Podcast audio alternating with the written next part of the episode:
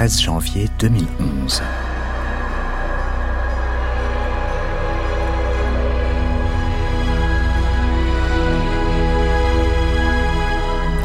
Éric Mouzin, bonjour. Bonjour. Vous êtes le père de la petite Estelle, disparue il y a 8 ans maintenant. Vous venez d'écrire un livre, un très beau livre, Retrouver Estelle. Alors pourquoi est-ce que vous décidez de parler aujourd'hui, vous qui vous êtes toujours refusé ces dernières années à parler de vous et de ce que vous ressentiez? C'est certainement le travail d'une euh, maturation euh, un petit peu compliquée. Et j'ai ressenti le besoin d'expliquer ce qui se passait dans la tête euh, des parents dont les enfants avaient disparu. Euh, à la fois raconter mon histoire et un peu la vie d'Estelle, et essayer d'étendre le propos aux autres enfants disparus et aux autres familles qui sont euh, toujours dans la recherche. Il ne s'agit pas de confisquer la parole des autres, bien sûr. Estelle, disparue. Chapitre 7 La vie sans elle. Quatrième épisode. Vous avez quel âge, Estelle? J'ai 23 ans. Eric, est-ce que vous avez lu son livre? Oui, j'ai lu son livre. Et Alors, faudrait euh, qu'on regarde juste une, que vous me lisiez et peut-être que vous Non, je sais ce que vous allez me montrer. allez-y, allez-y. Je me sens responsable de tout, de la disparition d'Estelle, de mon échec depuis 8 ans à découvrir la vérité. Éric Mouzin lit un extrait de son livre Retrouver Estelle, paru en 2007. Je me sens coupable de ne toujours pas pouvoir dire aujourd'hui à mes parents, à Arthur, à Lucie, voilà ce qui s'est passé.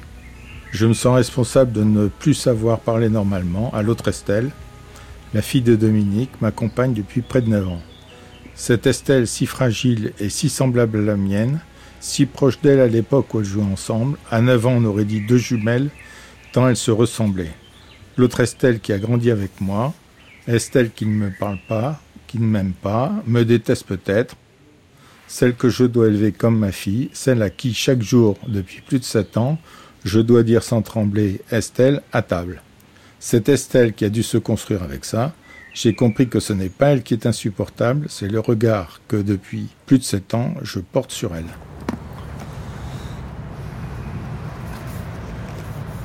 Enfin, la relation entre Eric et moi, ça a été très, très, très compliqué. Enfin, je pense que ça a été. Estelle, la demi-sœur d'Estelle Mouzin. Je pense qu'on avait besoin de distance. Enfin, je pense que lui pouvait pas supporter ma présence et moi j'avais du coup du mal à supporter son regard aussi. Et je pense qu'on a vécu des années aussi vraiment pas faciles. Enfin, le sens où je pense qu'il le dit un peu dans le livre aussi, mais rien que de me dire euh, Estelle à table, c'était insupportable pour lui. Euh, Estelle passe-moi le sel, donc en fait nos échanges à ce moment-là, ils se limitaient quasiment à ça.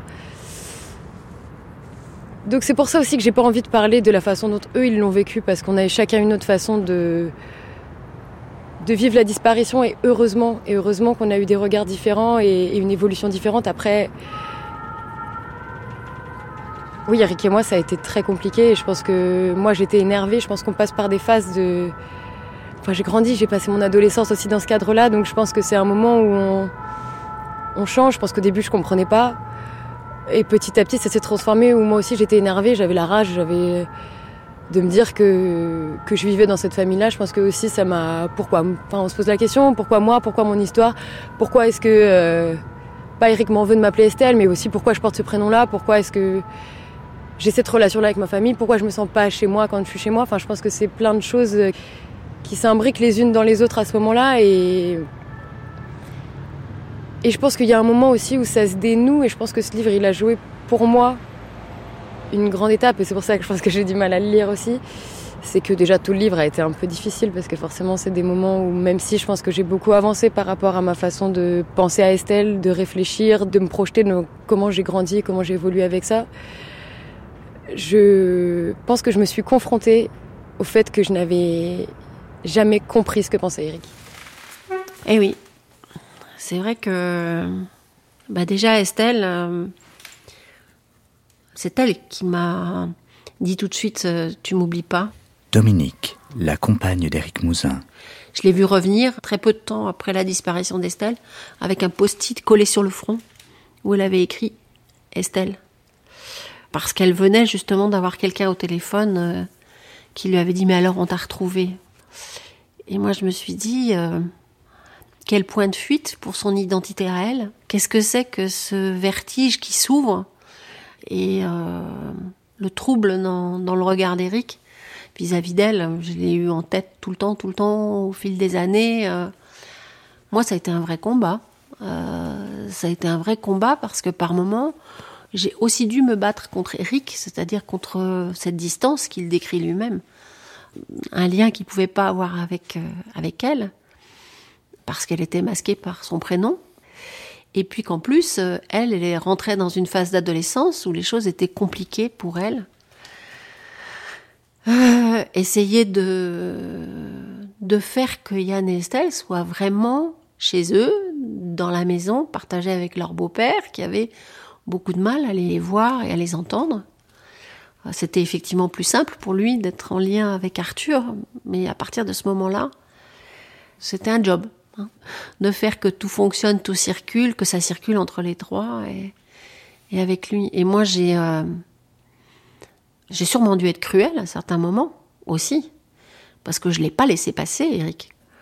Quand je voyais qu'il n'était pas dans le lien, quand je voyais qu'il n'était pas juste, c'est-à-dire que le fait de de voir Estelle ou de voir mon fils derrière euh, derrière la disparition de sa propre fille, je me suis affrontée avec lui aussi. Affronter et essayer de faire que, que les trois enfants soient vraiment dans leur foyer avec des liens euh, avec tout le monde. Quoi. Il dit qu'il a l'impression que je dois le détester. Et je pense qu'en fait, ces mots m'ont fait beaucoup de mal comme ils m'ont fait beaucoup de bien. Parce que j'ai, pour moi, c'était inimaginable qu'il ait cette image-là de moi. Et en même temps, j'ai compris en fait. J'ai compris et je me suis dit que peut-être qu'il était temps aussi de faire du lien. Je pense que s'il l'avait écrit, c'est qu'il n'avait pas peur que je le lise. Et à partir de ce moment-là, je pense que moi, ça a peut-être un peu débloqué quelque chose. Et petit à petit, on a pu euh, aussi créer plus de liens. Après, je pense que c'est quelque chose qui s'est fait de façon tellement pas calculée. Enfin, je pense que si on apprend tous à, à revivre, à survivre les uns avec les autres, enfin, chaque façon d'avancer de l'un nourrit l'autre.